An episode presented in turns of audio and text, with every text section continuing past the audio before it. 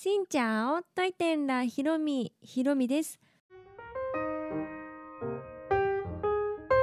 この番組は YouTuber ブロガーでありベトナム旅行研究家のひろみが日々の出来事やベトナム旅行にまつわるお話をしています。毎週月水金各種ポッドキャストとスタンド FM で配信をしています。今日もとっても暑い一日になりました。明日明日というかこのラジオが配信される今日も暑くなるみたいで今日はね私潜在写真を撮ろうと思っています、まあ、野外でねちょっと風の抜けたところで撮ろうかなと思って今使っている YouTube とか、まあ、その他 SNS のプロフィール写真はあれはダナン駅の前で撮りました、まあ、撮ったというか正直あの動画の中から切り取ってそれを写真にしています、まあ、その時にその旅行している感じの何お団子ヘアでいかにも今旅行してますみたいな雰囲気の写真が全然撮れていなかったのでどれにしようかと思ってあのベトナムエーゼコーヒーのねピンクの T シャツを着たものを使いたいと思ってその動画から切り抜いています。私としてはこのベトナム広みな感じといいますかもう旅してますリュック一つでベトナムに行っちゃいますぐらいの もうフットワーク軽いですみたいな感じの雰囲気がもう出てるかなと思って使っていたんですけど、まあ、それを変えるかどうかは置いておいてちょっとベトナムらしい、うん、青材を着た写真っていうのを撮ろうと思って今日、うん、青空の下に撮りに行こうと思っています。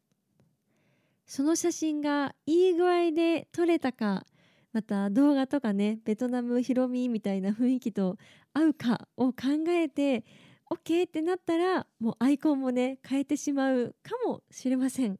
まあ変えなくっても SNS とかにね投稿するかもしれないので是非チェックしてもらえたら嬉しいです。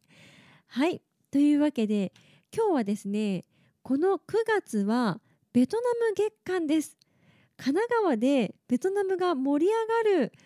月ですというお話をしようと思います。先日9月の10日11日と神奈川でベトナムフェスタが行われました、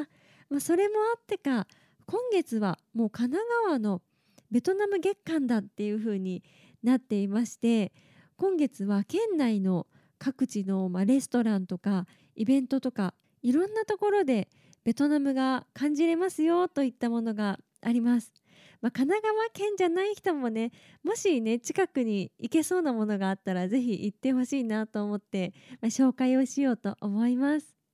まずホテルホテルの泊まるところじゃなくって1階のラウンジとかカフェとか一般の人が入れそうなところでバインミーとかフォーとか揚げ春巻きとか出しているところがあります。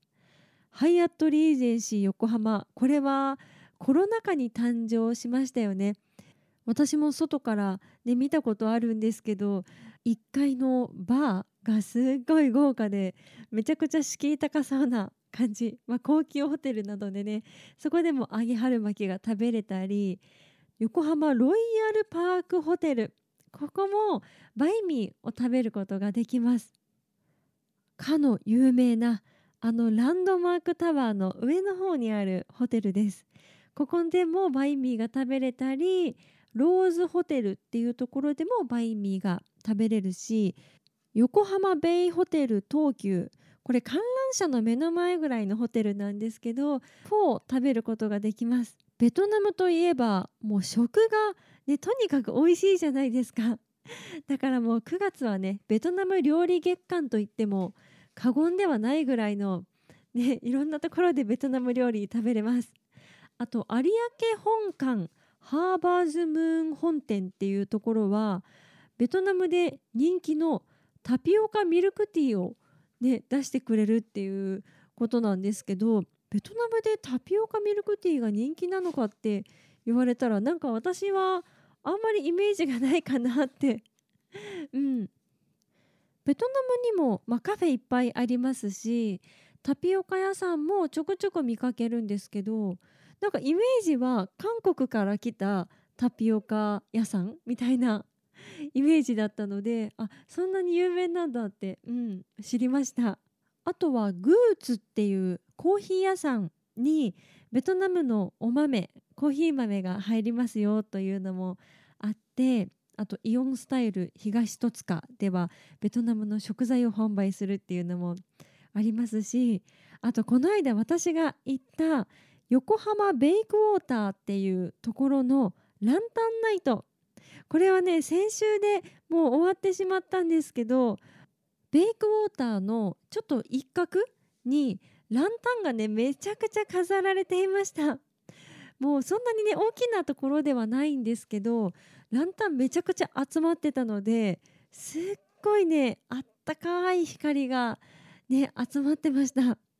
ランタンだけだとあんまり明るくならないのかなとか思ってたんですけどあれだけ集まったら本当に本当ぬくもりが集まったって感じのねすごい優しい光ですごい綺麗だった。でベイクウォーターってワンちゃんとかペットを飼っていらっしゃる方がもう来てみたいなウェルカムですっていうところらしくって普段から犬の散歩で来たりとかされてる方とても多いみたいです。私が行った時ももうねワンちゃんの何写真大会が行われていました。もうランタンの前に、まあ、ワンちゃん多分私ね犬飼ってないんでわからないんですけどなんか座布団みたいなのを引いてその上にワンちゃん座らしてで飼い主さんが「取るよ取るよ」みたいな感じで、うん、取ってて、まあ、座布団はねもしかしたらおもらしした時とか用なのかな？まあそんな感じですごいねめちゃくちゃ可愛いしかもおめかしした犬がねすごいいました。柴犬とかチワワとかブルドッグとかランタンとね一緒に撮れててすごい幸せそうな感じで、まあ、ランタンにも感動しましたしその犬がすごい可愛くってそれにも感動しました。私犬ねあんまり得意ではないんですけどすごい可愛かった。ランタン効果ですね。まあこれはもうね先週で終わってしまったのでまた来年結構長い期間やっているので今年も3ヶ月ぐらいやってたから来年もぜひ皆さん行ってみてください。そして最後に忘れちゃいけないのはカフェジャン。皆さんカフェジャンってご存知ですか？このラジオでお話ししたことないかもしれないんですけどカフェジャンっていうのはエッグコーヒーというのが有名なカフェです。エッグコーヒーはもうベトナムではねいろんなところで飲むことができるんですけど卵を使ったクリームを乗せたコーヒーって言った方が分かりやすいかもしれません、まあ卵を使ったクリームっていうのは何だろうプリンみたいなカスタードみたいな感じの味のするものが苦いベトナムコーヒー。うん、ベトナムのお豆すごい苦いロブスタ種を使っているんですけどその上に乗っかってもうスイーツ感覚で飲めれるコーヒーがエッグコーヒーっていうんですね。このエッグコーヒーの発祥となったお店がカフェジャンです。ハノイのカフェジャンでエッグコーヒーできてそれで有名になったんですけどこのお店が海外初進出で日本の横浜中華街にできました。エッグコーヒーで有名なカフェではあるんですけどこのエッグクリームを使ってコーヒーじゃなくっても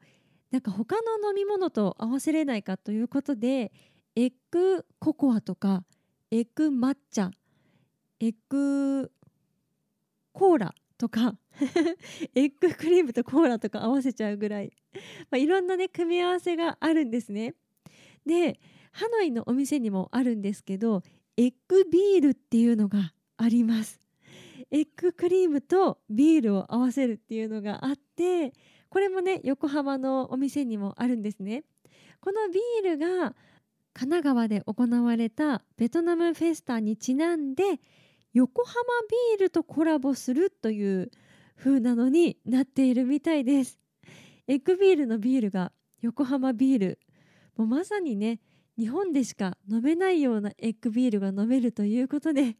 で気になりますね。今までエッグココアとエッグ抹茶はねちょっと挑戦してみたんですけどさすがにというかエッグビールはまだ挑戦できていないのでこれを機会にね行ってもいいかなと思ったり。そうじゃなくってももうエッグコーヒーすっごい美味しいのでもう定期的に行きたいなと思います。そんな感じで9月の神奈川はベトナム月間となっています。皆さんもベトナム料理食べたくなったらベトナム料理屋さんもいいしで普段こういうのを提供していないホテルのラウンジとかそういうところで食べに行くのもいいかなと思います。今回お話しした詳しい情報はベトナムフェスタ in 神奈川2022の公式ホームページの中にベトナム月間っていうのがあるのでそこを開いていただくと全ての情報が書いてあるのでもし行かれる時はねなくなってたりする可能性もあるのでチェックしてから行ってみてください。この配信は毎週月水金各種ポッドキャストとスタンド FM で配信をしています。日々の出来事やベトナム旅行についてまた皆さんからいただいたお便りについてもお答えをしています。お便りフォームからスタンド FM の方はレターから質問やメッセージこんなことお話ししてほしいなど送っていただければ嬉しいです。それではまた次の配信でお会いしましょう。変がプラン。